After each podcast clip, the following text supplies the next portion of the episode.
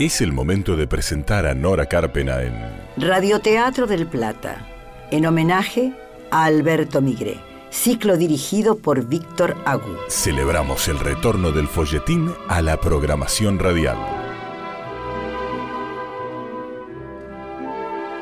A partir de ahora tienen piedra libre para hacerse cómplices, ponerle color y dimensión a cada lugar, altura y rostro a los personajes, porque en el radioteatro el oyente se convierte en coautor, coescenógrafo, coprotagonista. Podés acompañarte con un café, un mate, Bajar la luz o entornar tus ojos, porque ya comienza alguien con quien llorar. novela original de Alberto Migré, adaptada por Karina Sánchez. Interpretada por el siguiente elenco por orden alfabético. Lucía Barbarosa como Gardeña. René Bertrán en el personaje de Sergio. Victoria Carreras como Miranda. Federico Gómez Bach es Robbie. Renata Marrone, Ana. Paola Papini como Joana. Sebastián Pozzi en el personaje de Nacho. Carlos Romero Franco es Piero. Gabriel Robito como Enrique. Luciana Ulrich en el personaje de Luna. Marcelo Vilaró como Bustamante. En los relatos, Nora Carpena. Efectos en sala, Sebastián Pozzi. Operación técnica Camacho. Edición Héctor Bucci. y Silvia Purita. Asistente de producción Isabel García. Producción ejecutiva, Lorena Bredeston. Locución Gabriel Galar. Nuestro agradecimiento al Complejo Teatral Regina. Musicalización y dirección Víctor Agú.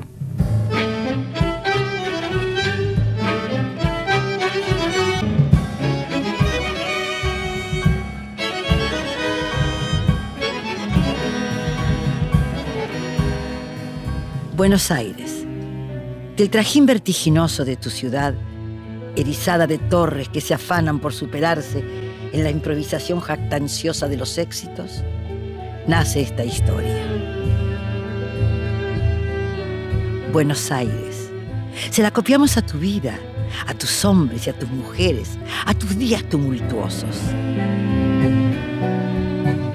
Se la robamos a la soledad de los que no tienen compañía, aquellas almas que no se conocen a sí mismas, aquellos que no conocen la grandeza de abrir de par en par el corazón, para amar con plena confianza y descubrir que no puede haber nada más bello que saber que existe en este mundo alguien con quien llorar.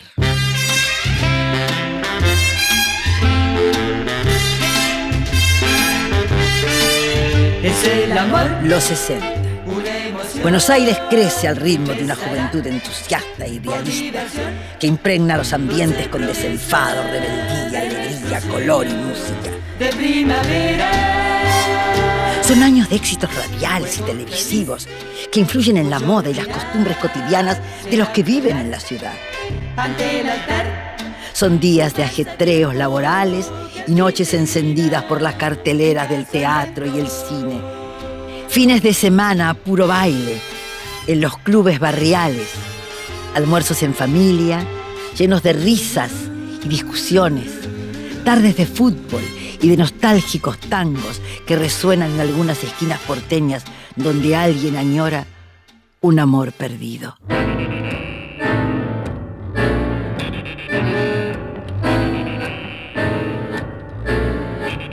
Otoño.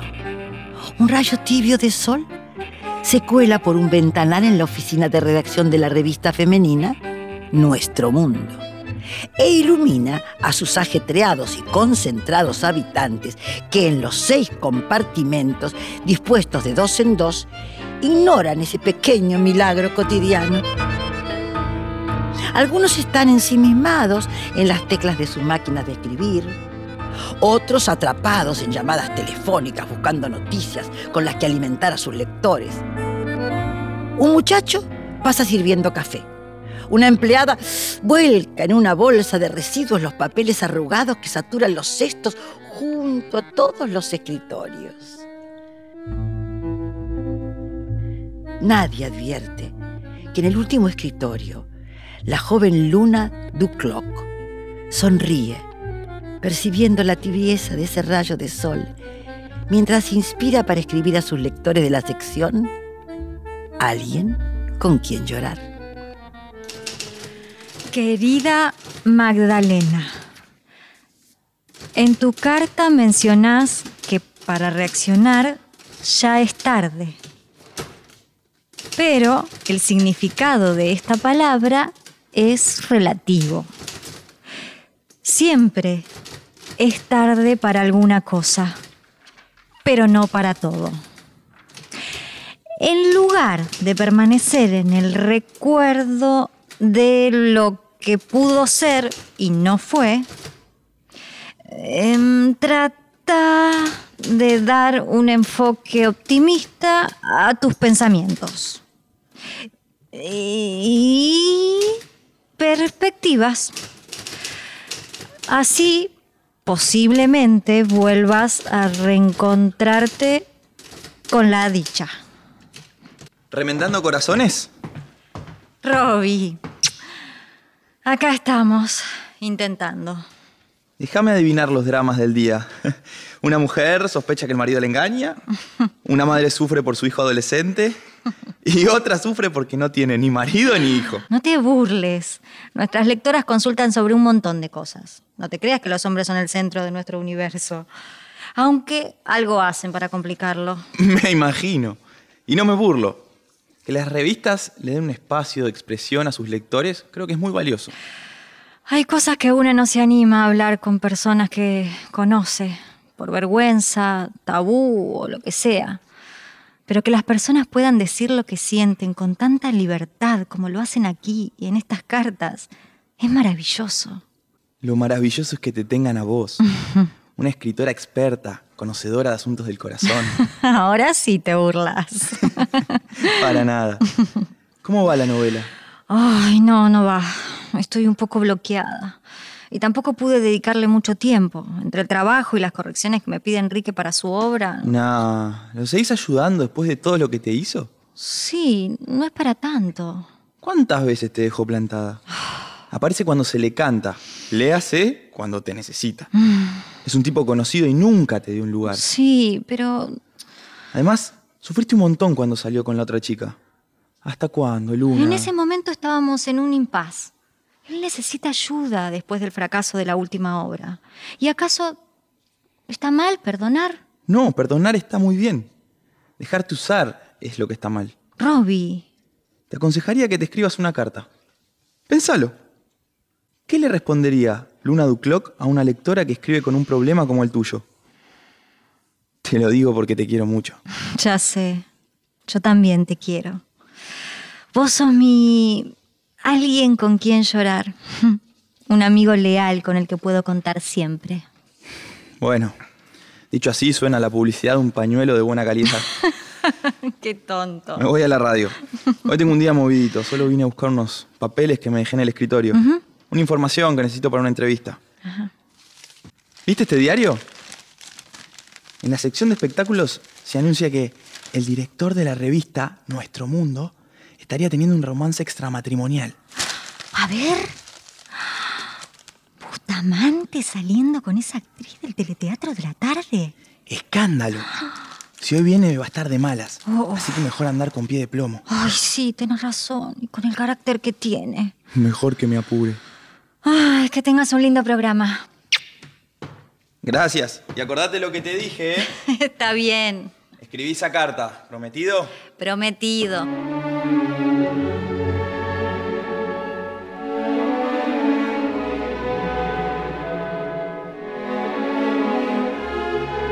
Luna vuelve su vista a la máquina de escribir.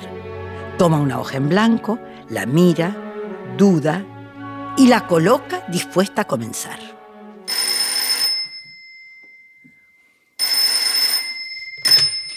Hola. Qué lindo escucharte. Enrique, ¿volviste? ¿Cómo estás? Bien. ¿Y vos? Bien. Me alegra escucharte. Acabo de aterrizar. Ah, ¿y, y tuviste un buen vuelo? Sí, largo. Vuelo directo desde Nueva York. Estoy muerto. Claro, claro, sí, me- imagino. ¿Y mm, estuvo bien el viaje? Nice. sí. Pasaron dos semanas. Necesitaba otro aire para renovarme y volver con ideas y proyectos. Claro, seguro. Eh, ¿Cómo, co- cómo Estoy llamando para invitarte a cenar esta noche. Ah. En estos días estuve pensando mucho en nosotros y no quisiera esperar más para verte. Luna, Sí, Enrique. entonces, ¿cenamos esta noche? Sí, está A bien. las 8 te paso a buscar. Voy a estar lista. Nos vemos. Beso. Beso.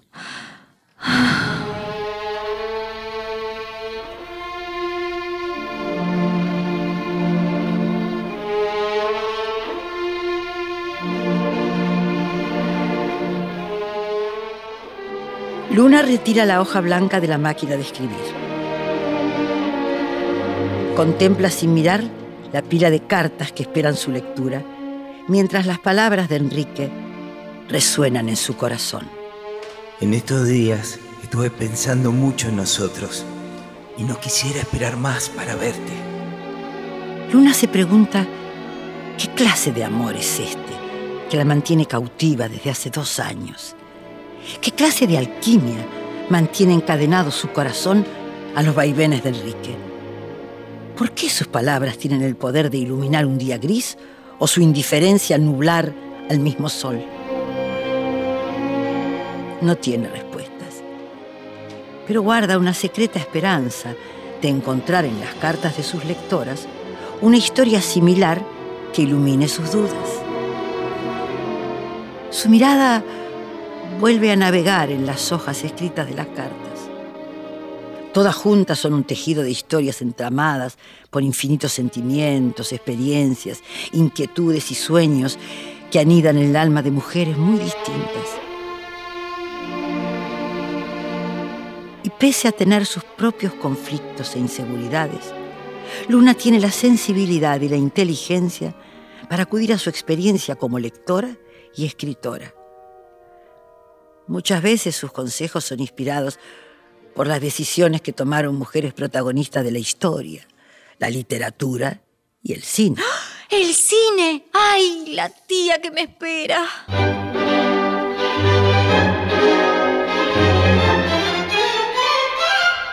Ya conozco esa cara.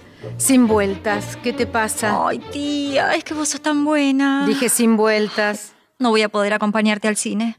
Está bien. Lo dejamos para otro día. No hay problema. ¿No te enojas? No. No si me contás por quién me vas a reemplazar. sos única.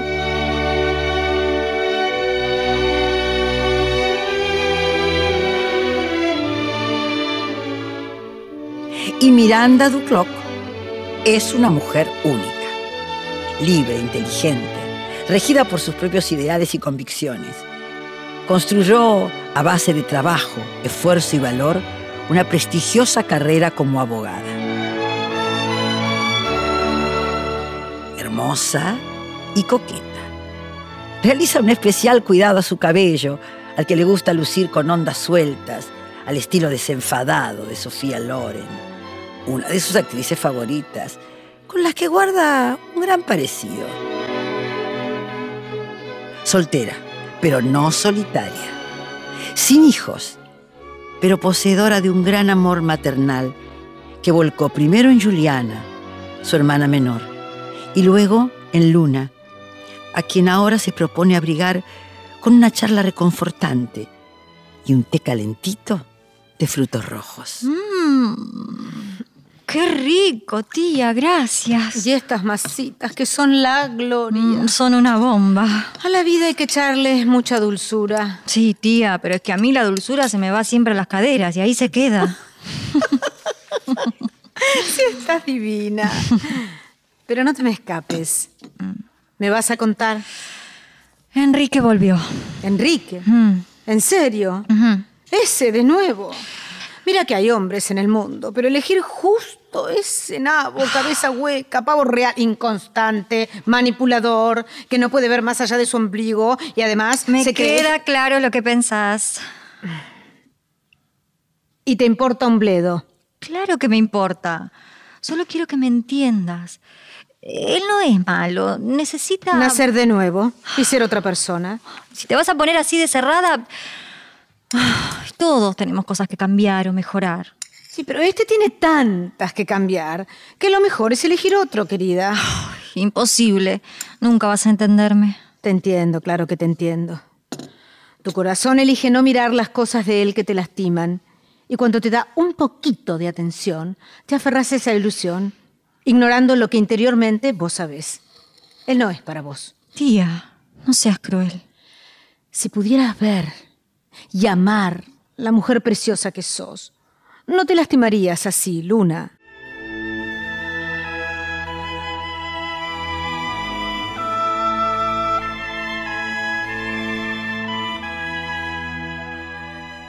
Creo que voy a comer una bomba de chocolate. Sos igual a tu madre. Me extraño tanto a mamá. Mm, yo también la extraño. Era tan divertida. Algunas veces cuando estoy preocupada por algo, busco refugio en su recuerdo. Su risa. Y las coreografías improvisadas en cualquier momento del día. Por ejemplo, en la cocina. Convertíamos la espumadera y el cucharón en micrófonos y cantábamos desaforadamente. Ella me subía a la mesada como si fuera mi escenario y no sé cómo hacía. Pero al mismo tiempo revolvía una salsa. El recuerdo de esos olores, la salsa inundando la cocina, el perfume de ella cuando me abrazaba, su risa contagiosa, todavía me abrigan el alma. Tu mamá era mágica. No tengo recuerdos de mi padre, obvio. No lo podés tener porque se mandó mudar olímpicamente. Se enamoró de tu mamá, sabiendo que era actriz y bailarina, pero sus celos enfermizos le hicieron la vida imposible. Cuando ella quedó embarazada de vos, él se las picó. Menudo quilombo armó en la familia. Mm, Conozco la historia. Y a veces también pienso en lo inoportuno que fue mi nacimiento. No, eso no. Tu mamá te deseó siempre. Y tenerte la hizo esa mujer tan feliz que conociste. Pero ella me hubiera querido tener con papá, no estando soltera. ¿Y qué? Cuando María quedó embarazada no estaba casada. Imagínate lo que debió ser tener que explicarle la situación a su novio José. Tuvo que bajar un ángel para convencerlo de todo el asunto. Y las cosas que se te ocurren. en definitiva, lo importante es que todas las personas son únicas y un verdadero milagro, más allá del contexto en el que hayan surgido. Y eso, que no se te olvide. Sos maravillosa. Igualmente tu padre fue un verdadero patán. Desgraciado, hijo de la... Me queda claro lo que pensás, tía. ¿Otra bomba de chocolate?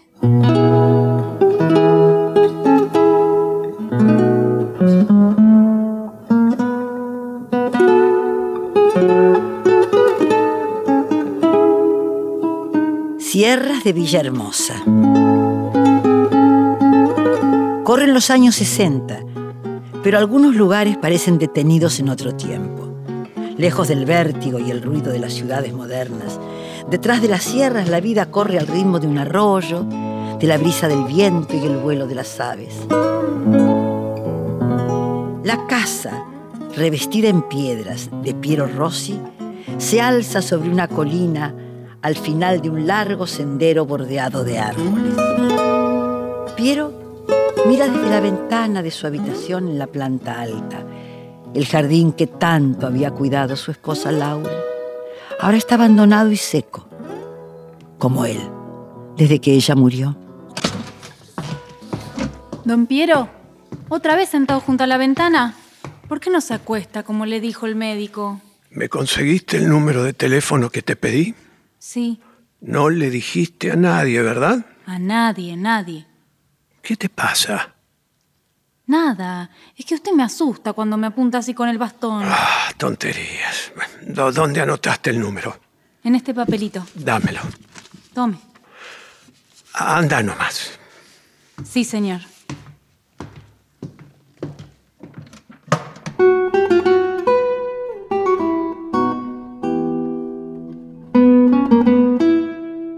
Piero mira el número de teléfono de Buenos Aires que le acaba de dejar Gardenia.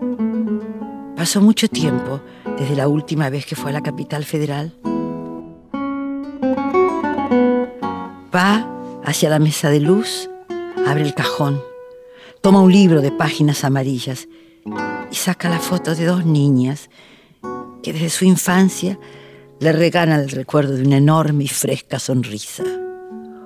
Una en la hamaca de una plaza de Buenos Aires, la otra sentada en un tronco caído, abrazando un conejito de peluche. Dos caritas iguales, un mismo padre y distintos destinos. Que Dios me perdone y ustedes, donde quieran que estén, también me puedan perdonar.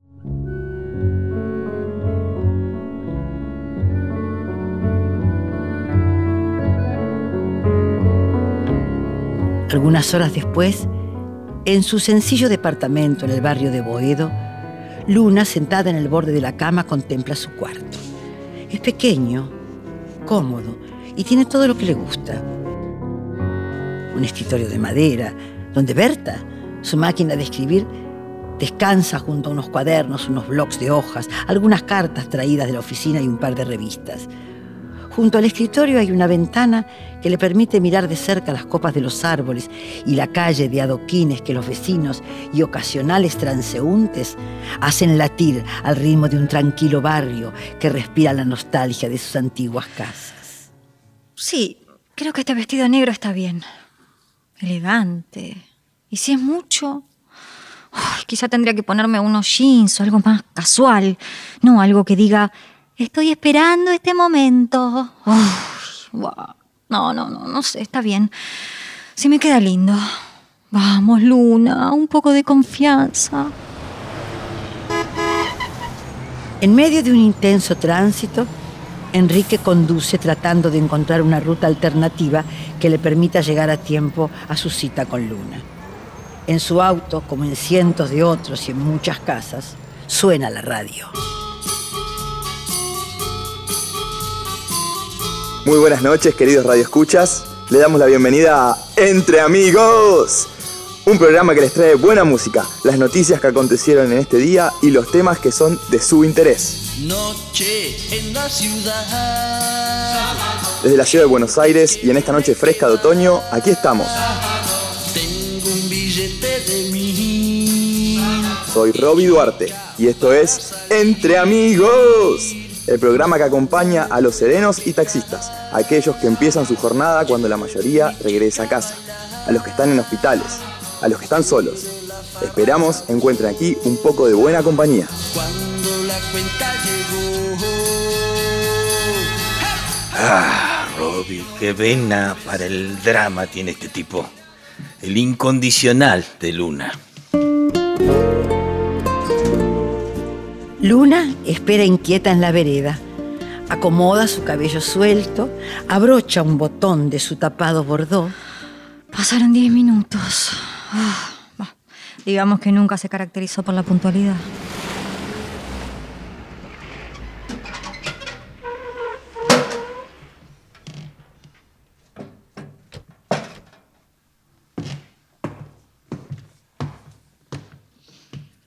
Luna observa a Enrique que con una amplia sonrisa y pasos confiados avanza hacia ella como el protagonista de una escena de película. Ay, Dios mío, qué lindo es. Cariño, qué ganas tenías de verte. Hola, yo también. Yo también eh, tenía ganas de verte. Estás muy linda. Gracias. Vos también. Todavía tengo encima las horas de vuelo. No, no, no, no, no se te nota. Esta noche soy todo tuyo. Qué bien. ¿Vamos? Vamos.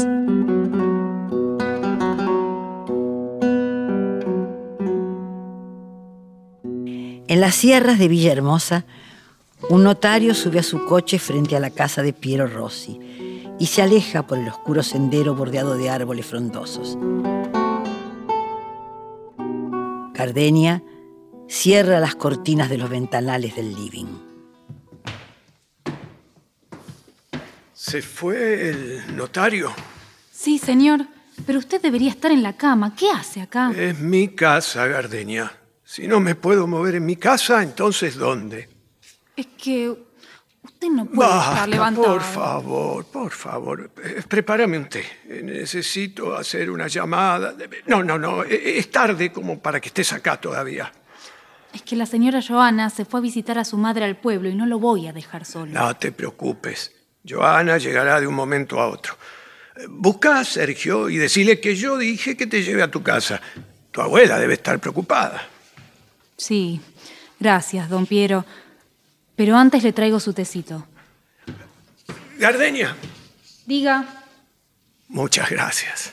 de nada. ¿Para qué estoy?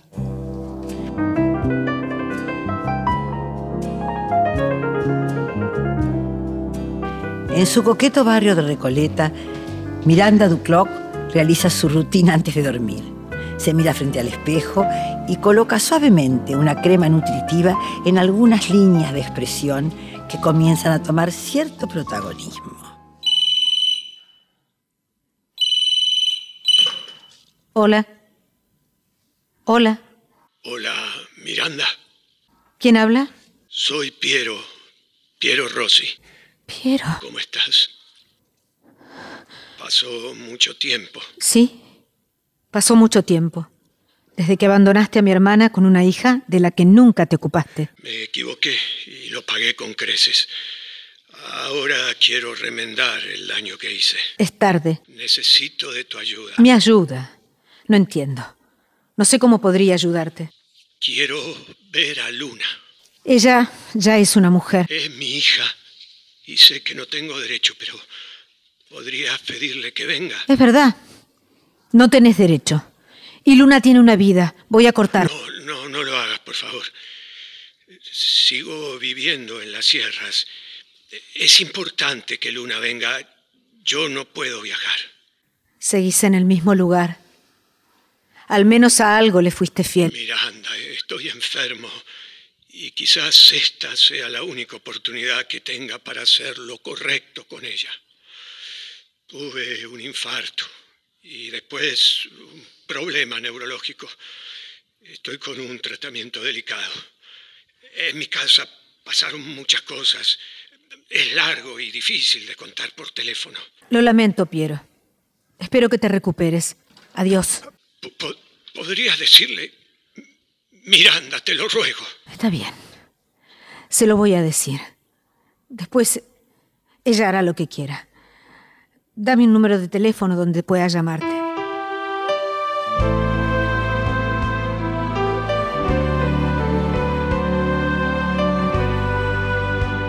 El restaurante es pequeño y discreto. ¿Más vino? Está ahí, está ahí. Me vas a emborrachar. Esta noche lo vale. Te propongo un brindis. De acuerdo. Por el paraíso que perdimos. ¿Terminaste la versión? Ya casi. Creo que vas a estar estupendo en ese papel.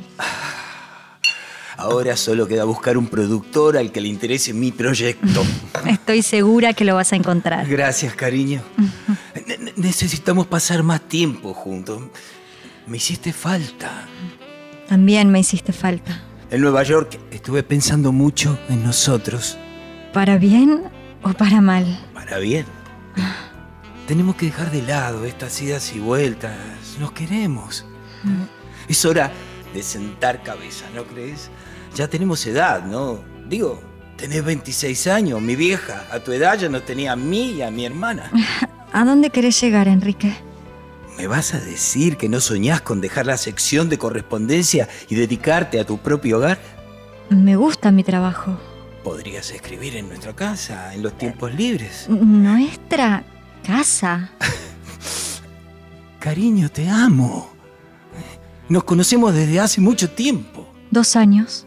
Sí, dos años. Dos años de vaivenes e incertidumbres. Dos años eligiéndonos una y otra vez. Sí. Supongo que es otra forma de verlo. No entiendo. No estás entusiasmada. No sé, Enrique. Creo que leí tantas cartas de mujeres como yo. ¿Qué decís? ¿Me estás rechazando? No, no, solo me gustaría pensarlo. No creí que esa sería tu respuesta. No estoy diciendo que no. Pero seamos honestos. Nuestra relación no ha sido muy estable. Y un compromiso es algo serio. Mis intenciones son serias. Yo solo quiero estar segura. Un poquito de tiempo, ¿sí?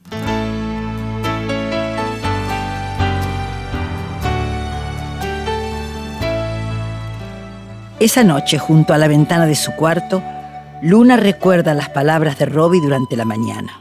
Te aconsejaría que te escribas una carta. Pensalo. ¿Qué le respondería Luna Ducloc a una lectora que escribe con un problema como el tuyo? Vuelve a su casa. Se sienta frente a la máquina de escribir. Coloca una hoja. Abre su corazón y escribe al ritmo del sonido que la inspira. Querida Luna, qué cosa complicada es el amor. Amé a un hombre durante dos largos años. Él conmovía todos mis cimientos. Mi vida giraba alrededor suyo como la tierra lo hace con el sol. Era el dueño de mis noches de desvelo. Y ahora que quiere estemos juntos, me desvela imaginar una vida entera atada a él. ¿Por qué? Creo que porque a su lado una parte de mí se reprime y no soy completamente yo. ¿Será que existe en este mundo una persona a la que pueda amar y me ame? Alguien que no se escape cuando haya problemas. Alguien con quien reír. Alguien con quien llorar. ¿Dónde está mi aliado?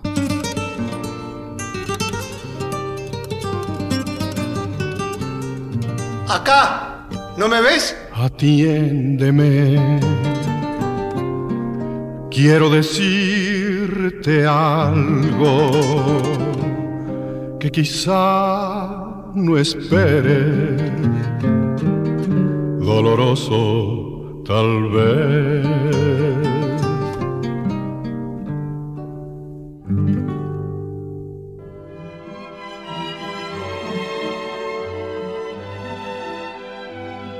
Si los ayudamos a imaginar, Si conseguimos que recuperen la costumbre de escuchar ficción, terminan de ver alguien con quien llorar. de Alberto Migré, adaptación Karina Sánchez.